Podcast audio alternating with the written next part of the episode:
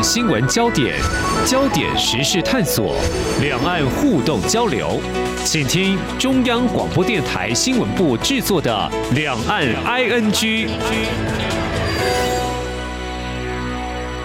听众朋友您好，我是黄丽杰，欢迎收听两岸 ING 节目。在今天三十分钟，邀请您一起来关心了解的新闻时事焦点。首先呢，是外界非常关注中国大陆房地产这个刺激房市的政策。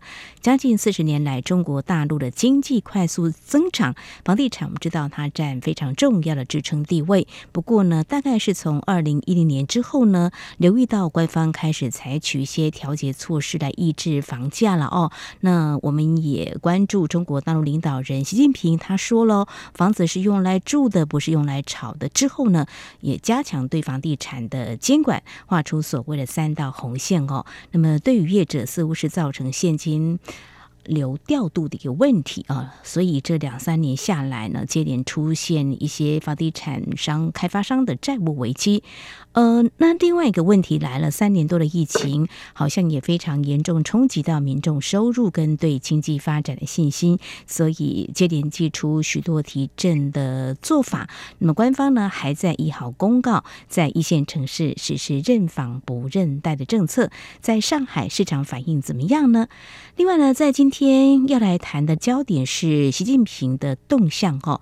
那么最近缺席国际大型峰会哈，引发。关注，我们就以十号刚结束的这个二十国集团 G20 峰会为例，外界呢就在猜测他是坐镇指挥国内的经济吗？还有是不是跟这个 G20 主办国印度啊，还是说跟美国打科技战，跟美国的关系不太好？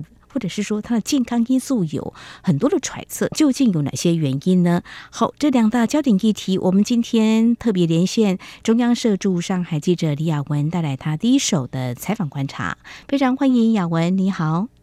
哎，主持人好，各位听众大家好。好，我们现在谈这个房市的买气哦，这认房不认贷哦，它还是有一些条件的限制，不过松绑了一些哈，让贷款可以相较以前门槛呢，压力没那么大哈，负担没那么重了哦。那在北京前几天呢，跟你的同事就是嘉荣哈连线，也谈到北京的情况，在北京目前看起来是。催出了一些民众的买气，但是在上海不晓得情况怎么样？就你的观察。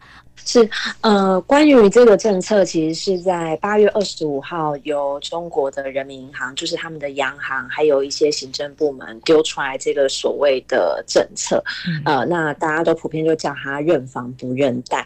那上海是在九月二号的时候开始执行的，其实那时候恰逢周末嘛，那时候就有非常多的消息，还有包括一些入媒报道，就是说哇，好多人都去看这个新房啊，好多人都去看这个。建案啊，就是说那个买气是有炒起来的。那什么是认房不认贷？它其实蛮简单的理解啦，就是说，呃，你现在这个当下，你只要名下没有房地产。包括你的家人，如果说你符合这样的条件的话呢，我就是给你一个比较优惠的贷款。你不管就是现在是你第几手呃买房子，第几次买房子，我都给你这个首购组的优惠。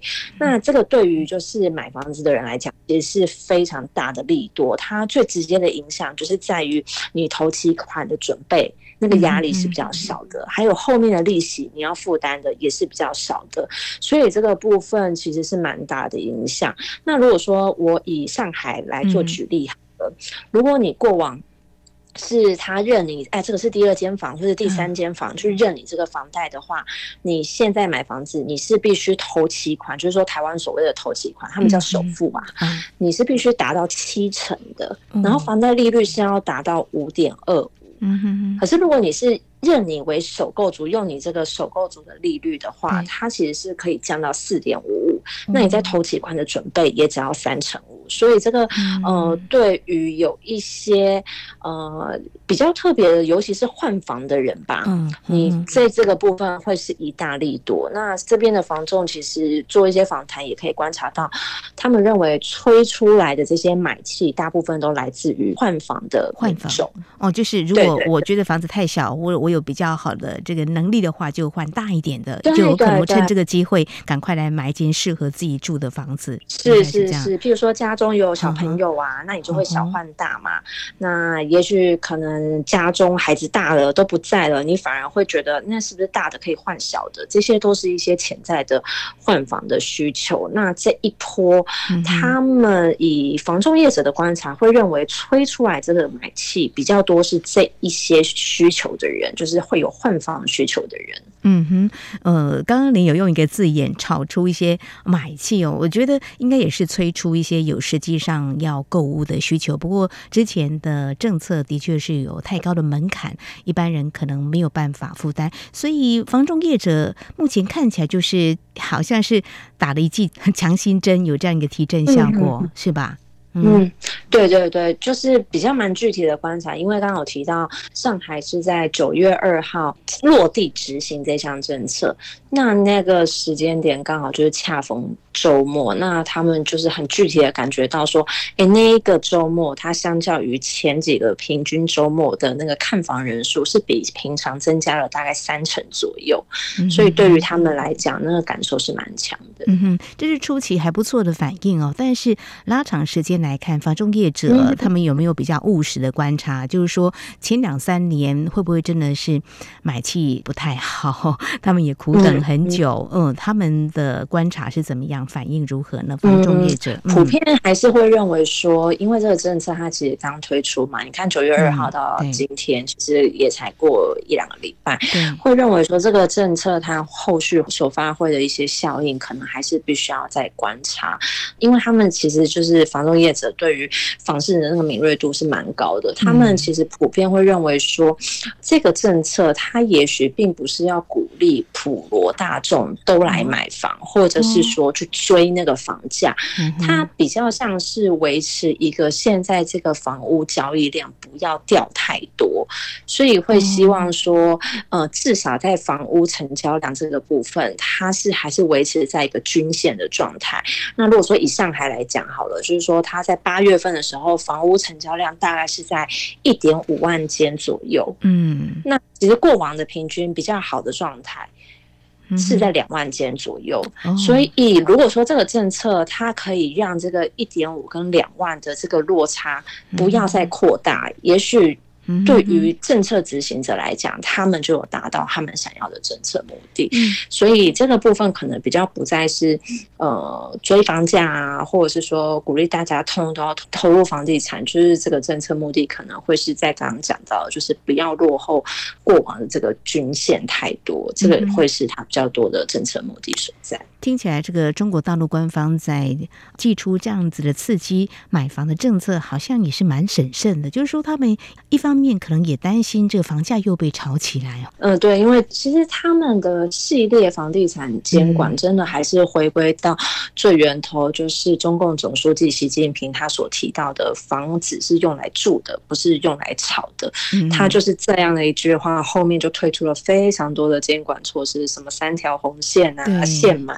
限购啊，对啊，但是其实，嗯，普遍在大部分国家都是一样，就是说，我们都会认为，可能房地产是一个国家经济的火车头，因为它联动的产业实在太多了，所以会认为说，房地产有动起来，它可以带动的也是百工百业，所以在这个部分，房地产的受挫，对于这个经济上面的调节，它确实会有一些蛮大的冲击，这个也是中国现在目前比较棘手的一个经济的问题。对，那像你刚刚提到房仲业者的话，我知道在台湾也有一些房仲业者前往中国大陆去经营 哈，跟中国大陆的这个房仲业者来竞争。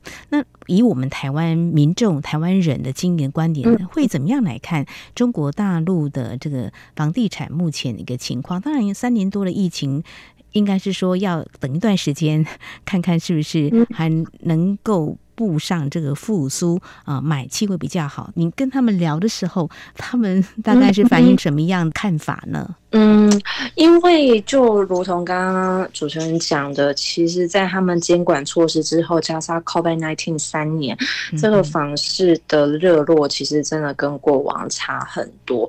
那它房价下修嘛，然后可是因为官方希望可以让这个房市不要这么糟糕，所以就是相继包括这一波就是祭出了一些刺激的政策。那当然，刺激的目的会跟着每一波政策有一些不同。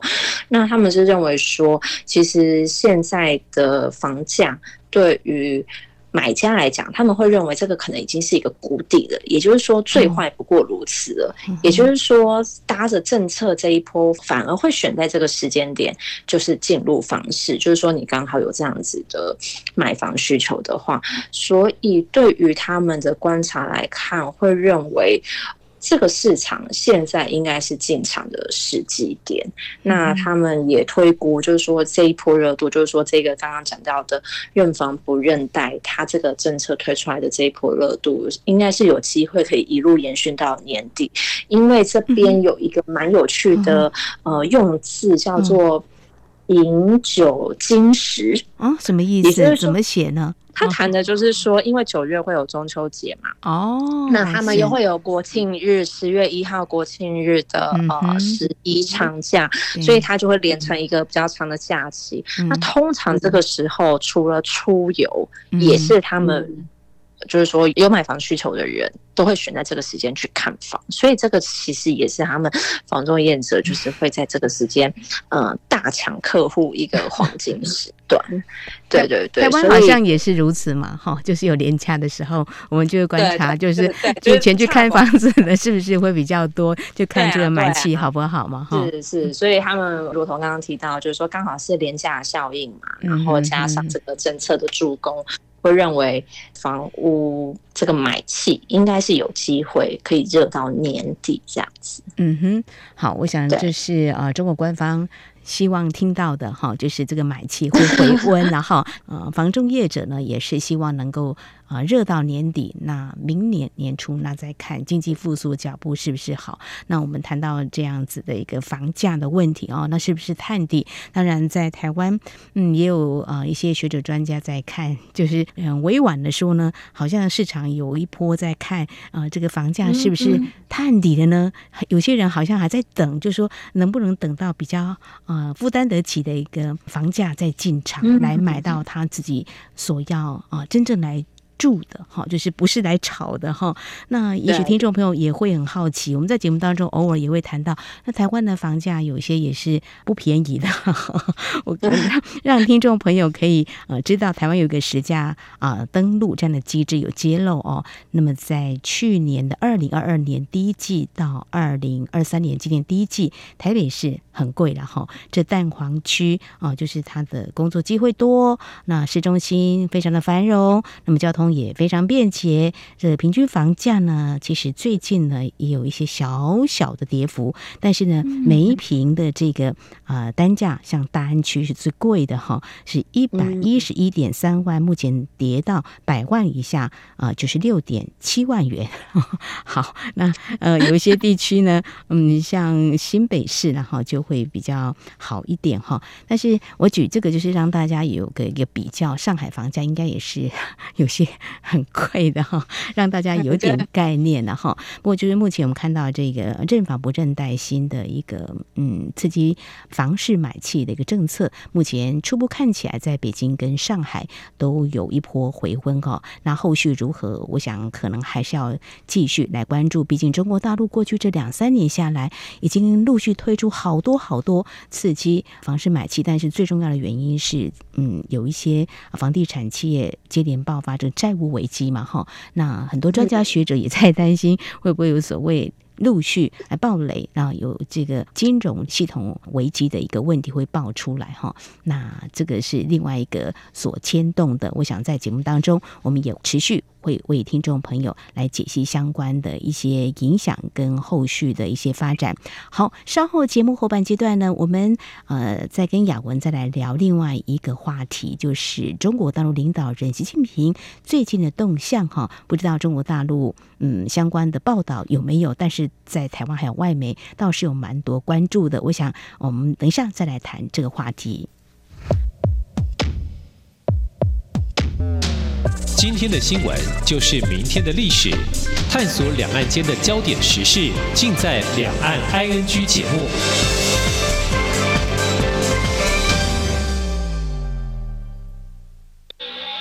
这里是中央广播电台台湾之音。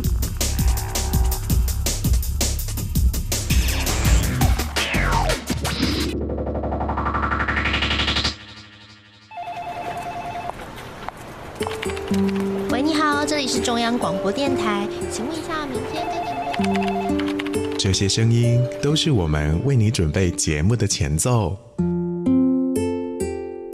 世界期望和平，央广持续发声，央广九十五周年快乐。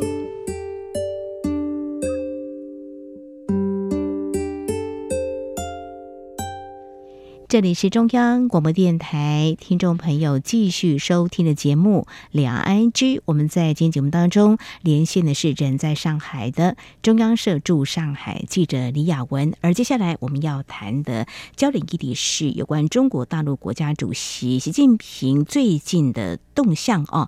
呃，其实他在八月份的时候是有出席这个金砖的会议的哈，但是一些表现也让外界呢，呃，用放大进来观察。不过这个 G20 的峰会呢，倒是呢，大家更是在之前就讨论了，因为就是美国跟中国大陆的关系，那在最近似乎是有些回温了。但是为什么到后来习近平没有出席这个 G20 的峰会？那美国的总统拜登是有出席，但是却没有跟嗯习近平会面，呃，而由国务院总理李强他来出席 G20 峰会。好，那这个时间点，因为九号跟十号是这个 G20 的这元首峰会，不过习近平呢，在外界猜测声中，他七号，嗯，透过中国大陆媒体报道，他前往呃遭淹水的这个黑龙江旱灾。淹水是因为这个台风的后续的一些效应嘛？好，在这段期间，有人用这种神隐哦来形容他到底怎么了？那雅文在上海，你也关注这个焦点，呃，也特别。跟两位学者来请教，我们先谈台湾学者的观点好了。雅文来告诉我们，你所接触到的这位学者，他怎么样来看这件事情呢？哦，是呃，G20 峰会，它是九月九号到十号在印度新德里举行的嘛。嗯、那其实，在先前外媒就有揣测说，中国国家领导人习近平他应该会缺席。然后果真就是中国外交部他在九月四号的时候就说，呃，是由国务院总理李强。去出席这个 G 团体峰会，那到底为什么习近平会缺席呢？其实外交部他并没有多做解释。那在这个部分呢，我是请教了一个台湾的老师，还有另外一个新加坡老师，他们给了一些看法。那我清华大学的印度研究中心副主任方天赐老师呢，他对于印度方面的研究是非常有心得的。那他对于这件事情，他大概的看法是认为说，习近平的缺席跟中印关系还有中美关系不好啊，这个是蛮有相关性的。那中印关系不好，其实有一些。呃，长久的问题啦，包括说像边境的领土争议呀、啊，嗯、军队怎么撤啊这一些。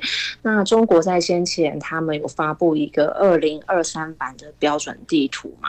嗯、那其实他也是把一些争议的领土划为中国的一部分。那这个部分其实让印度也很跳脚。嗯、所以其实，在这些前面的种种的问题之下。都加深了习近平他出席 G 团体峰会几率不高的这种情况，所以呢，在这个部分他不出席 G 团体峰会，好像也没有真的让人这么的意外。那另外就是说，他的缺席也跟中美关系有关系啦，就像刚刚主持人有提到，好像中美关系有一些回温，因为先前。有非常多的美国高阶官员到访中国，嗯、包括像叶伦，还有雷蒙多，还有一个气候特使，但是。这些相继来访，好像在 G20 峰会，习近平不出席这件事情上面，好像又让彼此的关系好像又回到了一个起点。因为其实美国总统拜登他是很期待可以在这个 G20 峰会上面跟习近平有一个会晤，但。这个部分，中国并没有给拜登这样子的机会。那所以其实整体来看，中美关系不好，中意关系不好。那外界又推论，这个应该是习近平他不愿意出席 G 团体峰会的一个主要原因。对，的确像雅文所提到的哈，美国的一些官员算是高阶的哈，从六月之后陆续都访问中国大陆，美国国务卿布林肯啊，还有刚刚提到的财政部长耶伦、气候特使凯瑞，还有商务部长雷蒙多。哎，大家都觉得这个美中呃两国呢，虽然在贸易上多所摩擦，但是似乎是慢慢找到一个，如果以美国希望有设一个护栏，好像是慢慢有谱了哈。呃。也希望这个 G20 峰会能够碰面哦。接下来啊，大家都在观察，就要拉到十一月了。美国举行的亚太经济合作会议 （APEC），看来可能还要再继续观察。倒是。刚有提到，因为习近平不出席，如果说是跟印度也有一些边界的一个问题，可能他也觉得不太愉快。跟美国方面是不是还有一些问题没有谈妥？那派的是国务院总理李强出席。呃，其实。G20 峰会一刚开始就是为了解决啊有关经济方面的问题哦，大家慢慢的后来有很多国家都加入了。那李强来出席像这样子的一个会议哦，呃，不晓得一些专家学者你所接触到跟他请教，他们会怎么样来看？呃，虽然有点可惜，就是习近平没有跟拜登会面了哈。呃，其实。就我请教的专家学者的看法，我引述他们的看法啦。他们认为，其实有李强去印度，好像也不是一件坏事，因为中印关系，他们这个问题，就是尤其是在边境领土争议这个部分，其实由来已久。但是如果说要回溯上一次去。印度拜访的中国国务院总理，大概可以回溯到十年前。嗯、那那时候的总理是李克强嘛？嗯嗯。那李克强他其实那时候出访呃印度，他那一次其实在印度媒体上面所呈现的形象是蛮好的，是蛮幽默、蛮亲切的。嗯、那换句话说，如果把时空搬到这一次来讲，李强他去。因为他是今年二月就是才开始担任总理职务嘛，那其实外界对于他的印象没有那么刻板，嗯，了解也没有那么多。那也许他其实到访印度一些，如果说是可以被解读为比较正面的表现，对于中国跟印度在关系上面的改善，其实也未尝不是一个机会。哦，好，我想这还是继续再观察下去。就是中印之间，其实不时都有一些摩擦哈。那现在就看两国的这个领导人他们怎么样来看这个问题，未来会怎么样谈判或怎么样过招之类哈。这个国际政治的问题的确是非常的复杂哦。那在金砖峰会其实是有碰面的，但是呢，还是有一些比较务实的问题。每个国家都有这个国家。利益，那到底会怎么样来应对呢？好，倒是我们包括台湾呃这么的关注中国大陆国家主席习近平的一个动向，那究竟这个中国大陆自己的官媒呀、啊，好有没有报道？嗯、我是感到很好奇啊，雅慧，你可不可以来告诉我们？嗯嗯。呃官媒其实不会特别去凸显习近平缺席啦，他会说李强出席，但是他不会特别凸显，但是他就是一个很直向的讯息，就会告诉你说，这次 G20 峰会是呃国务院总理李强去参加。那其实九月十一号有一个蛮新的讯息，就是说，因为 G 团体峰会是在十号结束嘛，对。那其实拜登他自己有讲，他说：“哎，其实我在这个 G 团体峰会上面，我有跟李强，我们有说到话哦。”那在十一号的中国外交部的记者会上面，就有媒体跟外交部发言人问这件事情。嗯、那外交部发言人其实也给了一个很确定的答案，就是：“哎，对，就是李强他是有跟拜登他是有碰面的，然后有交流的。嗯”那双方说了什么呢？李强认为说，呃，中美应该要有多一点的互动。那拜登说，哦，他们是很期待看到中国经济是继续成长的。那其实，在这个部分。呃，如果不是非正式的会晤，其实确实一般来讲，官方比较不会特别去直接正面的告诉你这个讯息。但是其实拜登跟李强的碰面，却有在九月十一号的中国外交部记者会上面获得一个认证。嗯，就是说，哎，确实有这件事情哦。嗯，对，好，所以算是比较特别的一部分。OK，谢谢雅文告诉我们。那至于网民呢，应该有别于官媒哈。对，那网民部分有没有关注这个焦点呢、啊？还是觉得领导人做什么事情很稀松平常？这样一个大国，呃，会有很多的国际的场合可以出现啊？你有看到有些人对这方面有所反应吗？嗯，其实中国目前整体民间对于美国的那种对抗态。是是有的耶，就是说他们在一般日常的社交媒体上面的发言，确实会是一个比较就是一致，呃，对于美国好像都在欺负中国这样子的角度是比较认同的。所以对于 G20 就是是李强出席，然后呃，并不是由国家领导人出席这个部分的反应，我想基本上并没有那么的。嗯，就是说，觉得哎、欸，为什么我们的领导人不出席或什么的？也许反而会是一个觉得，哎、欸，确实就是美国人应该要来中国，就是多跟我们拜访，这种比较这种论调会是比较强一点。好，美国的高阶官员。来了中国大陆，那接下来有没有可能中国大陆高级官员也受邀前往美国访问呢？这个是未来可以观察的焦点。听起来，中国大陆的民众或许或多或少有些人是有反美或仇美的这个呃情绪的哈。